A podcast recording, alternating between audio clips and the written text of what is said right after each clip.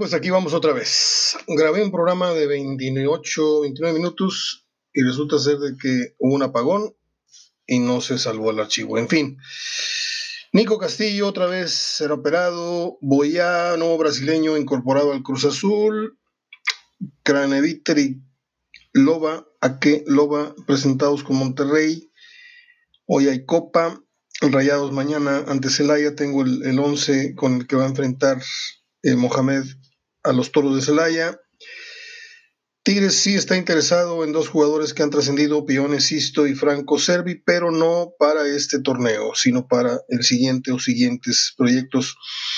Eh, Pisuto y su horrible lesión, se supone que va a estar listo en cuatro meses. Eh, reaparece César Ramos después del, comillas, eh, error sotototote de la final. Mm, hoy pita Bravos Querétaro. Y le digo esto porque no en defensa de Monterrey, mucho menos, ¿eh? Eh, le digo esto porque yo no he encontrado el, video de la imagen en movimiento donde se vea el jalón. Yo veo en la imagen fija, yo veo un abrazo que puede ser una referencia a marca. No veo donde lo, veja, lo venga jalando ni nada. Eh, la fotografía y la imagen, le digo con mucho conocimiento de causa, fuimos fotógrafos, maestros de fotografía durante 15 años. Este, es muy engañoso. Usted se puede acercar y decirle un secreto a alguien y en ese acercamiento te toman una foto y parece que le estás dando un beso a tu compadre. O sea, así de, de, de, de, triste y de, y de barato es el periodismo hoy en día. Tú ves páginas y páginas repletas de fotografías este, manipuladas o, o, encabezados manipulados por una triste imagen que no es necesariamente un reflejo de la verdad. Eh, el caso es de que reaparece este señor César Ramos. Mm, Hugo Sánchez, imagínense de qué tamaño estuvo el error del chicharito, ya que para, ya, eh, que ya para que Hugo Sánchez te diga, oye, no te llames autoleyenda, no se oye bien, o sea, ya para que Hugo Sánchez te lo esté diciendo. En fin, tengo las efemérides del día. Mm, un día como hoy nació Alan Alda, a ver quién se acuerda antes de que dé el dato, quién fue Alan Alda, una de las series de televisión más famosas en todo el mundo, la protagonizó él. Un día como hoy se grabó eh, la canción y el video We Are the World con Michael Jackson y con 20 figuras más. Mm, le diré de quién fue la idea, que no fue de Michael Jackson, porque muchos han vivido en el error este, pensando que todo el mérito fue de Michael Jackson. Él junto a todos, él escribió y él, no, no, no, no, no. Él fue coparticipante en la redacción de la letra, nada más. La idea original, usted sabe de quién fue, ahorita se lo voy a decir. Un día como hoy murió el micrófono más caro y más prestigiado de la tauromaquia aquí en México. No soy taurino, pero lo poco que yo llegué a asomarme al toro fue gracias a don Pepe Alameda. Eh, de esos locutores que ya no hay, de esos, de bueno, para qué le digo más, era escritor y era poeta, además de cronista de toros. Descanse en paz, él murió en el 90. Eh, en el 99 murió Jerry Sahel. ¿Quién fue este Jerry Sahel? Usted dirá. Bueno, pues fue nada menos que el creador. A él fue el que se le vino la idea de crear el personaje de Superman. ¿sí? Él luego fue con un dibujante, porque es autoría de él, pero ya la idea en conjunto de, darle forma, vida a, la historieta fue de otro eh, personaje, en este caso el dibujante, del cual no tengo y no quise recurrir al nombre porque me parece más importante de quién fue la idea. Ya quién la ejecutó y qué medios usó es otra cosa. El mismo caso de We Are the World. O sea, Está padre, está padre la letra, está padre todo, pero ¿quién fue el que tuvo la idea? Ese es el que se va a llevar eh, el mayor de los méritos. Siempre. El creativo, el que tiene la primera idea antes que nadie. Bueno, pues ah, Nico Castillo va a ser operado otra vez. Usted va a decir, ¿y a mí qué me importa? Pues yo sé que aquí no hay muchos americanistas, aquí somos más rayados, tigres, chivas, este, me escuchan preferentemente de algunos cinco o seis equipos. Que yo sepa, no tengo a nadie, ningún seguidor de Bravo, ningún seguidor de, del Celaya, así. pero llama la atención cómo Nico Sánchez ha tenido un paso bastante, bastante este, triste con el América, pero lo que sí no es triste es la quincena que recibe. O sea, la cantidad de, dinero que el América ha tirado en, estos años eh, en la figura de Nico Sánchez y en la figura del francés este que se acaba de ir, que ni el nombre me aprendí, que fue realmente impresionante, perdóname, las imágenes que trascendieron del francés, este, donde viene con una mujer montadita, ya sabe usted. No sabemos si en ese momento se estaba dando el, el chacachaca o nomás estaban ahí dándose detallones, pero pues se ve que es una orgía, se ve que el tipo tiene a la mujer, hay otros jugadores ahí a un lado o personajes a un lado, la mesa está llena de droga, algunas líneas de coca, y te das cuenta cómo el América, como el Cruz Azul, como Tigres y Monterrey en años recientes, ya no tanto, eh, han tenido directivos muy verdes.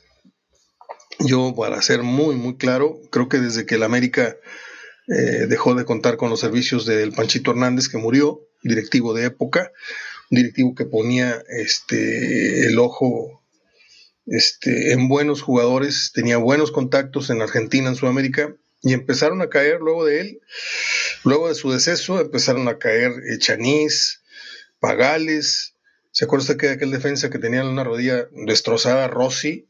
No acuerdo si era argentino o era italiano. Este, han venido muchos, muchos jugadores muy malos. De repente le daban al clavo trayendo a, a Villic, este, Calucha no era ninguna lumbrera tampoco. Era la novedad de tener dos africanos, pero no era tan, tan bueno como muchos me quieren hacer creer. Pero han sido más los eh, fiascos que los aciertos que ha tenido el América, el Cruz Azul, este, preferentemente. Chivas pues, no puede contratar extranjeros, pero también se ha equivocado mucho en, llevar a Luis Pérez, en llevar a de Nigris. O se, han equivocado, han tirado dinero y dinero y dinero y dinero. ¿Sabe usted que Nico Castillo gana arriba de los 2 millones de pesos al mes, sí lo sabe. ¿Sabe usted que ha ganado, ha, anotado cuatro goles nada más desde que es propiedad del América? ¿Sí? Que ya va para tres torneos. ¿Sabe usted que todavía le queda hasta el 2023 de contrato con el América? ¿Sí? Es increíble. Es increíble. Yo sé que el América muy su dinero, Televisa, Emilio, yo sé todo eso. Pero no deja de asombrar la manera en que se tira el dinero en el fútbol. Mientras que el país se cae a pedazos, la economía está de todos nosotros, a lo mejor el señor presidente, la de él está muy bien y la de todos los que lo rodean, y la visión que tiene el de país es, es muy buena. A mí me consta que a mi alrededor hay mucha angustia, hay mucha este, necesidad. ¿sí? Y yo veo esta isla de abundancia que es el fútbol, en donde se dan el lujo de pagarle dos millones de pesos a un tipo que se sienta una hora y media en un balón a ver el entrenamiento. ¿Por qué? Porque estoy lastimado. ¿Sí? Caso de... Yo sé que son leyes, yo sé que hay contratos, todo eso lo entiendo, no necesitan gritarme hasta acá porque lo estoy oyendo. Caso de Avilés. ¿Sí? Avilés está lastimado y se sigue pagando, pagando, pagando un contrato. Yo creo que una cosa es no dejarlos desamparados y otra cosa es seguirles pagando un contrato. O sea, yo, ahí voy, mijo, espéreme. Aquí está conmigo el tatú, que es el perrito que tiene con nosotros 5 o 6 años, pero está muy, muy triste por lo que ayer les conté que, que, murió su, su compañero, su compañera, que era la perrita. Y, y, me llora y me llora y me pide que, que abramos la puerta y que la vayamos a buscar, pero no sé cómo explicárselo. Él, debe de entender. Dame un segundito para seguir eh, platicando con ustedes mientras... Eh, ahorita regreso, voy a atender al perro. Aquí está conmigo. Así es la cosa. Este... Estábamos con Nico Castillo. Bueno, lo van a operar otra vez. Rotura del tendón recto femoral. Femoral o femoral. Hay para los que manejan, mastican términos médicos.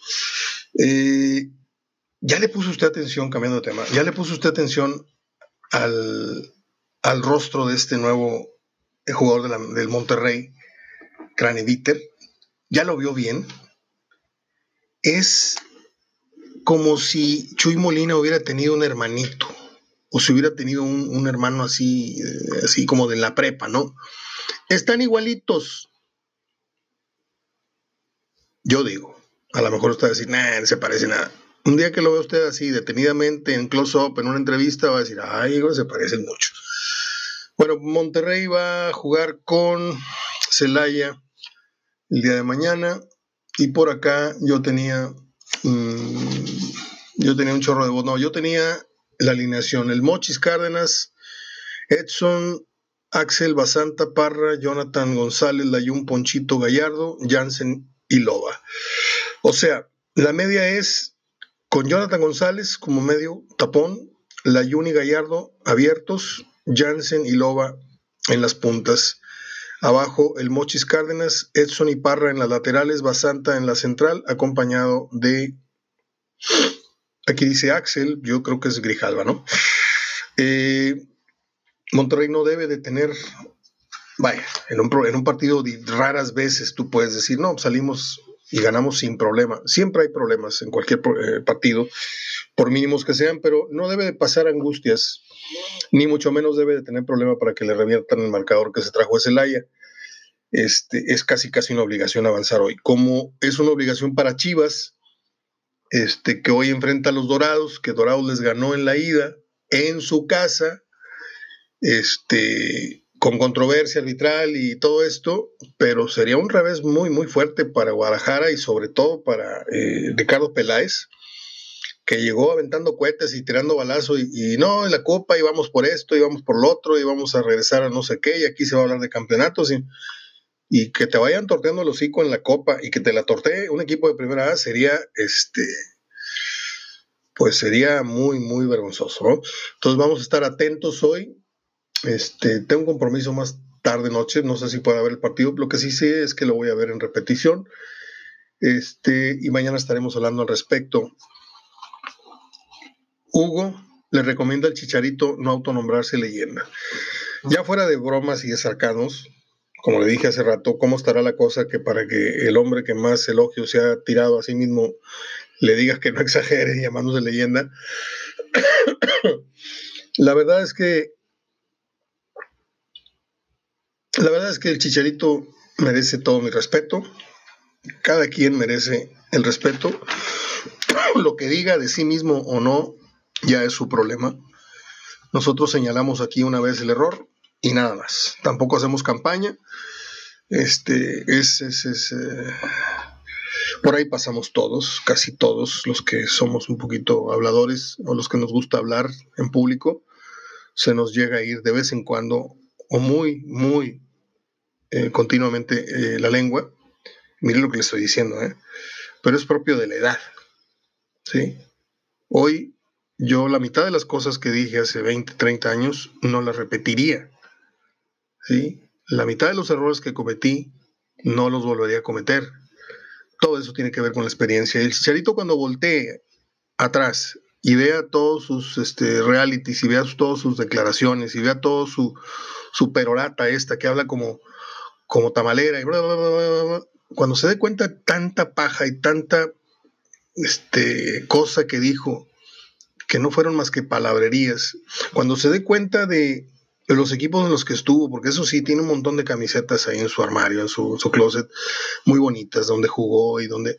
Yo no digo que, no, que sea un, jugador del montón históricamente, porque metió muchos goles con Manchester, metió algunos que otros importantes por ahí, por allá, pero ha sido un jugador así tipo, uh, guardadas las proporciones, tipo loco Abreu, tipo, este, dije guardadas sus proporciones, ¿eh?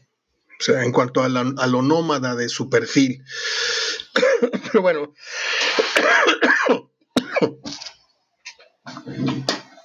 y por cierto, yo me quedo con el loco Abreu. Qué jugador. Eh,